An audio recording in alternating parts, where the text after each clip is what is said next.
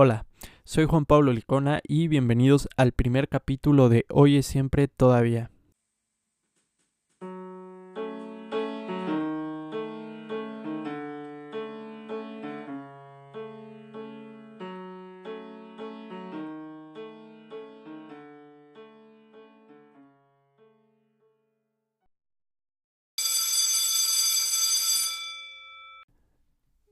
¿Yo?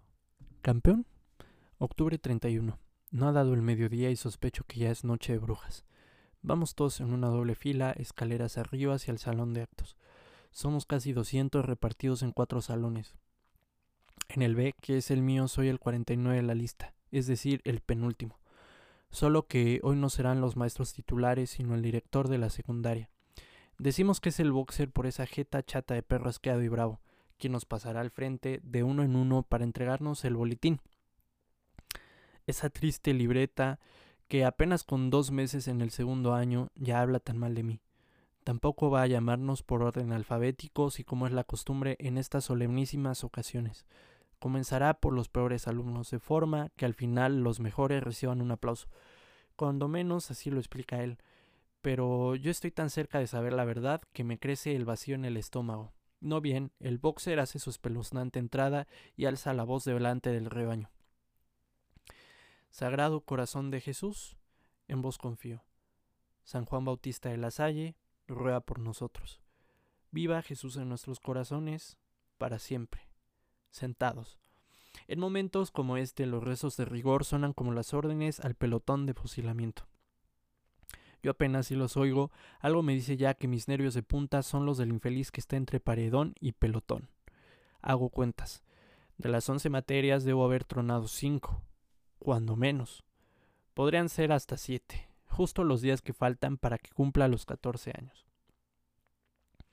La primera quincena troné una, la segunda tres y la tercera cinco.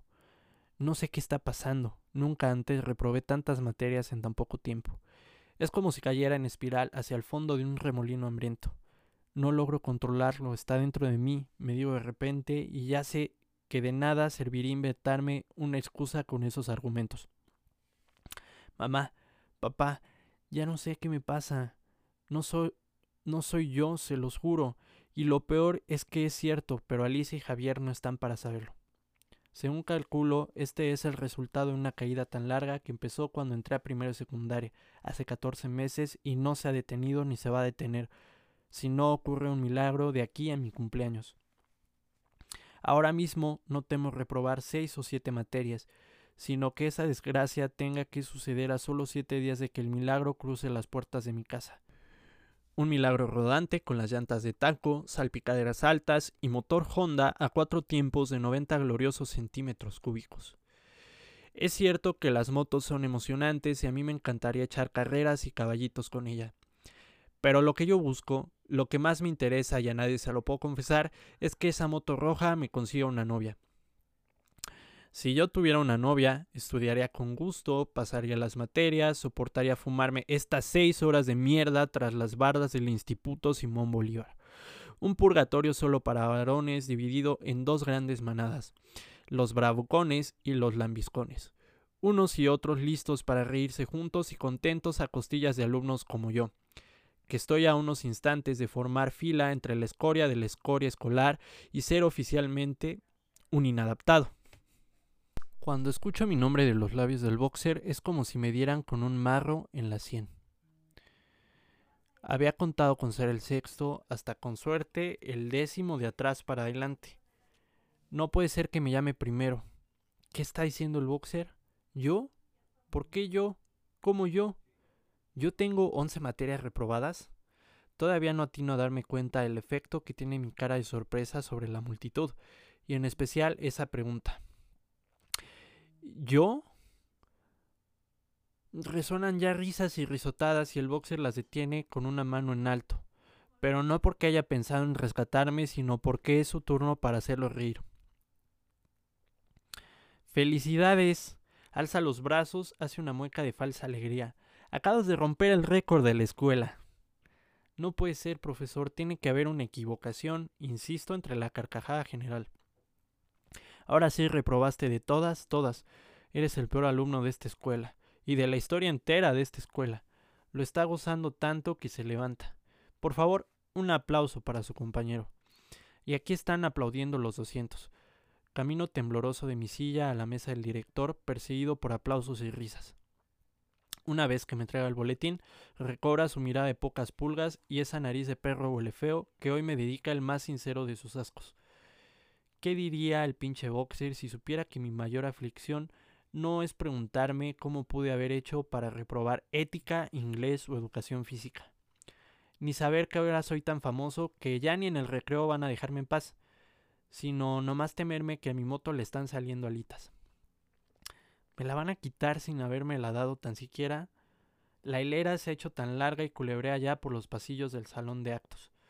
Una vez que todos los reprobados estamos de pie, comienza Don Boxer con los aplicados, esos alumnos raros que no saben lo que es tronar una materia ni creen que exista vida más allá de un examen extraordinario. Hace un año yo era casi uno de ellos.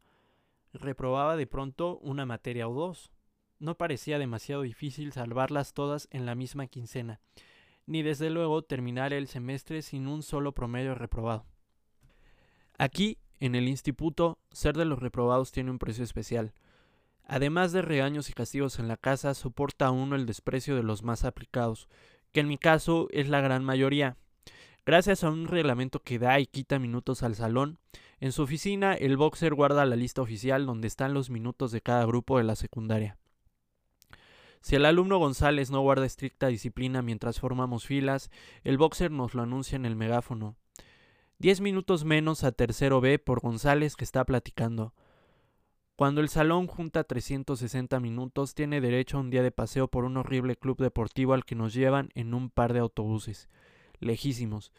Y eso sucedería la semana próxima sumando los minutos obtenidos por cada alumno que se fue sin tronar pero no va a pasar porque ya el boxer saca la cuenta de todas las materias reprobadas y le quita al salón tantos minutos que el día de paseo queda otra vez bien lejos. Agradezcan a sus compañeros irregulares que se van a quedar sin salir, siembra cizaña el boxer, como esperando que a los reprobados nos queme la vergüenza y andemos quince días con la cabeza gacha y nunca más volvamos a reprobar. Sí, cómo no, pendejo, rujo entre dientes y me encierro en mí mismo para no escuchar los comentarios. ¿Por mi culpa no vamos a salir? Pues me alegro, le gusta decir Alicia generalmente cuando está enojada. Y eso es lo que yo opino en este momento. Me alegro, que se jodan, para que sigan riéndose de mi desgracia. ¿Qué es lo peor que le puede pasar a alguien a quien ya le pasó lo que, según creía él, era lo peor que podía pasarle? Es casi mediodía y ya camino solas por el patio, como todos los días, solo que ahora empeñado en dar con un rincón donde no haga reír a nadie más. ¿Creen acaso que porque yo repruebo más que nadie no puedo darme cuenta de cuán pendejos son? ¿Alguien me vio estudiar? ¿Tomar algún apunte? ¿Atender a una clase o siquiera entregar una tarea? Y si les confesara que el consuelo por ser el peor alumno de esta escuela está en que eso comprueba que no somos iguales? Ah, ¿verdad? ¿Putos? La trama de una adolescencia caótica que muchos vivimos inicia en los pasillos de una escuela lasallista. Javier Velasco, autor de La Edad de la Punzada, nos cuenta su historia. La historia que hace media década me hizo sentir identificado, pues como Javier sentí que caía en un pozo sin fondo pero más allá de las crisis existenciales de la adolescencia, es también un recuerdo muy ameno de lo que alguna vez viví dentro de los muros de un colegio lasallista. ¿Y qué puedo decir si mis mañanas iniciaban como la novela? Con esas jaculatorias que a mí me acompañaron durante seis años y a varios amigos más de los que se puedan contar. Y la verdad es que la trama de Velasco nos cuenta muy bien cómo es el lasallismo puro, las tradiciones que a pesar del tiempo y las escuelas perduran. No importa si ibas en el Simón Bolívar o en el Cristóbal, finalmente es muy parecido. Parece ser que el viva Jesús en nuestros corazones eh, trascendió tanto en su vida como en la mía. Y qué gusto que la novela hable de eso. También habla de esas tradiciones que aún lo logro entender, como el boletín, en esas mañanas desoladoras que aunque ya nos avisaban que nos lo iban a entregar, eh, pues sí teníamos el nervio. Se entregaban según el número de lista, pero varias veces me tocó que lo entregaran en el orden escrito por Javier. Y ese talón que debía volver firmado por los padres, también los vales que venían acompañando el boletín. Jamás a mí me tocó ningún vale o excelencia. También habitan en nuestra memoria de las hallistas la metodología del encabezado y las líneas finales que muchas veces me he cuestionado de qué servían. A lo mejor nos enseñaron a ser un poquito más ordenados. La verdad no lo sé. Lo que sí se me hace inútil es un pañuelo blanco. Los zapatos boleados, pues es una cuestión de hábitos. El cabello peinado. Y todo eso que durante el tiempo que estuvimos ahí se hizo rutina. Y también pues la venta de chocolates que nos ilusionaba y nos poníamos a competir. Éramos nenis y no lo sabíamos. Las mañanas de los sábados que sucedían entre balones y partidos. El último año que jugué jamás gané un partido. Y la matinoche que no nos dejaba dormir, siempre pensando en ese concurso de fonomímica. Bueno, no era como que a mí me importara tanto, pero pues sí te querías hacer el interesante, ¿no? Y aunque la trama de Velasco no trata exclusivamente sobre el asallismo, por lo menos me da el pretexto para nombrarlo y hablar de lo que yo viví. Lo que sí hay es una crítica a los profes gandallas que todos alguna vez encontramos en cualquier escuela. Lo absurda que puede ser la tradición, el sentirse inadaptado en un mundo escolar y esa transición donde uno cree que cae por un pozo sin fondo. Y es la edad de la punzada es un libro excelente que se lee fácil y transmite mucho. Es una novela de transición.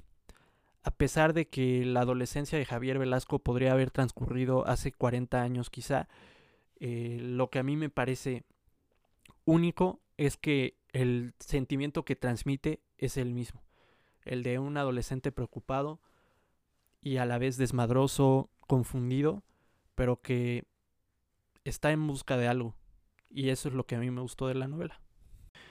Para continuar con el podcast, hablaremos sobre el Plan de Iguala, un plan que fue firmado un 24 de febrero de 1821.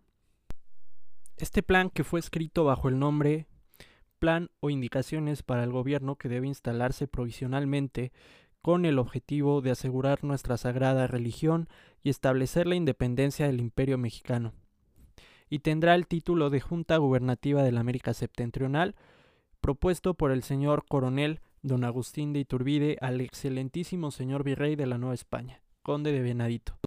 Y como su nombre lo dice, este plan tenía por objeto sentar las bases del nuevo Estado que nacería, es decir, el Imperio mexicano.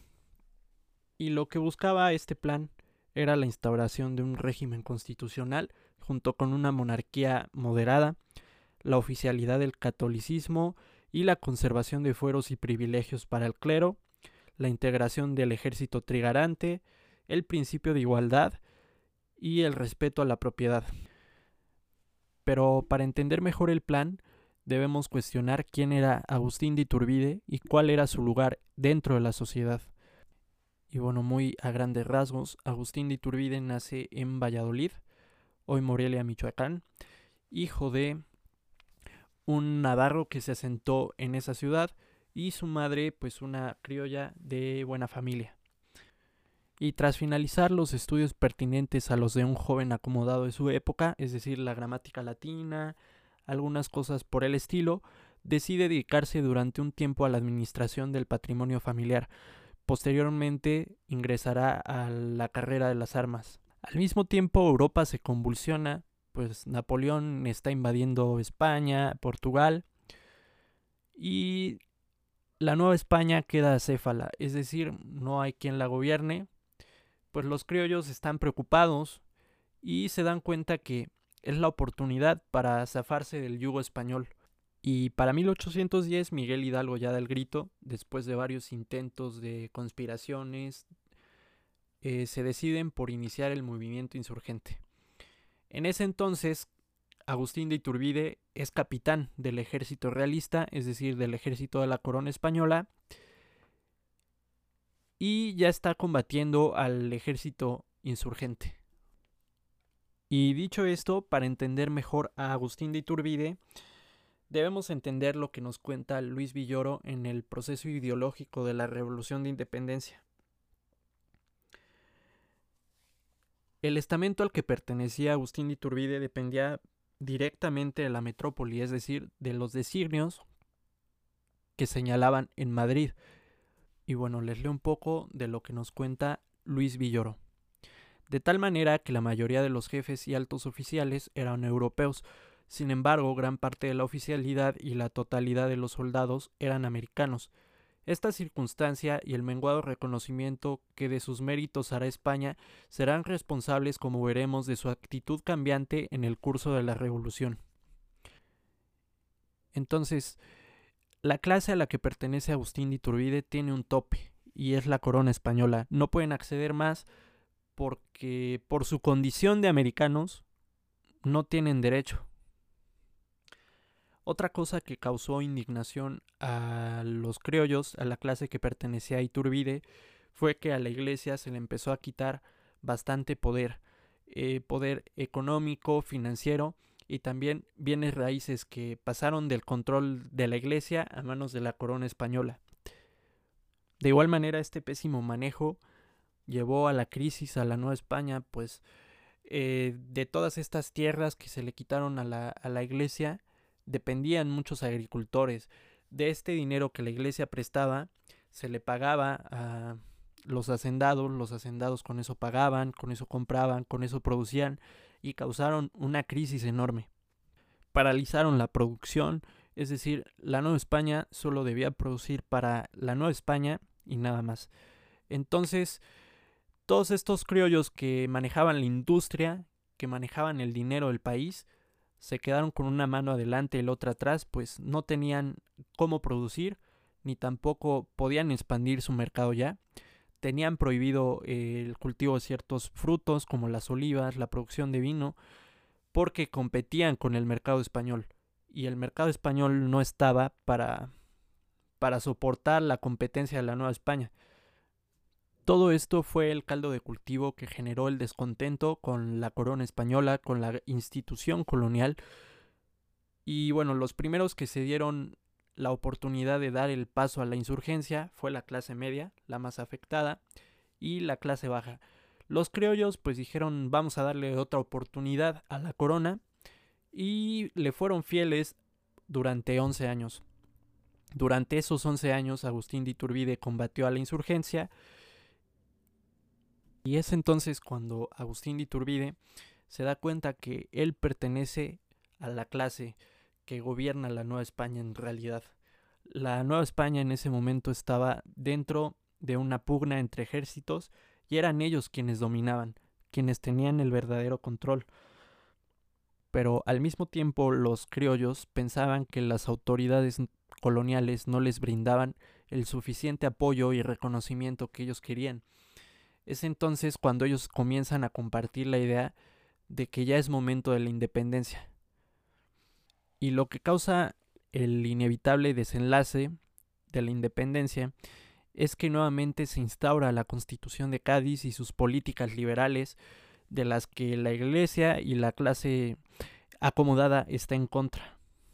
Entonces realmente a ellos no les interesa eh, ser una colonia o no lo que realmente les da miedo, lo que realmente no les acomoda, es esa situación de que si siguen siendo eh, una colonia española, permanecerán dentro de ese marco liberal y lo que quieren es evitar eso, o sea, ya no quieren que les mermen su poder. Entonces, esto es lo que sucede y nos lo cuenta Luis Villoro. El plan de Iguala logra unir a las clases altas criollas, uno tras otro, los cuerpos del ejército se unifican en torno de Iturbide. Solo los cuerpos expedicionarios apoyan incondicionalmente al gobierno.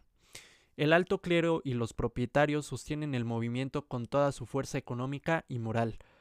La rebelión no propugna ninguna transformación esencial en el antiguo régimen. Por el contrario, reivindica las antiguas ideas frente a las innovaciones del liberalismo. Ante todo, se trata de defender al clero de las reformas que amenazan y a las ideas católicas de su contaminación con los filosofemas liberales.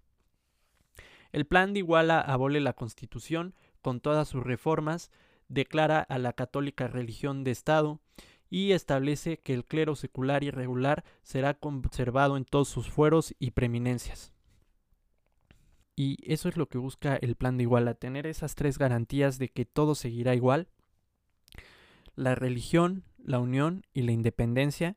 Realmente el plan de Iguala no busca dar cambios sustanciales, lo único que busca es la independencia, como ya les mencionaba, para crear un país gobernable por y para ellos.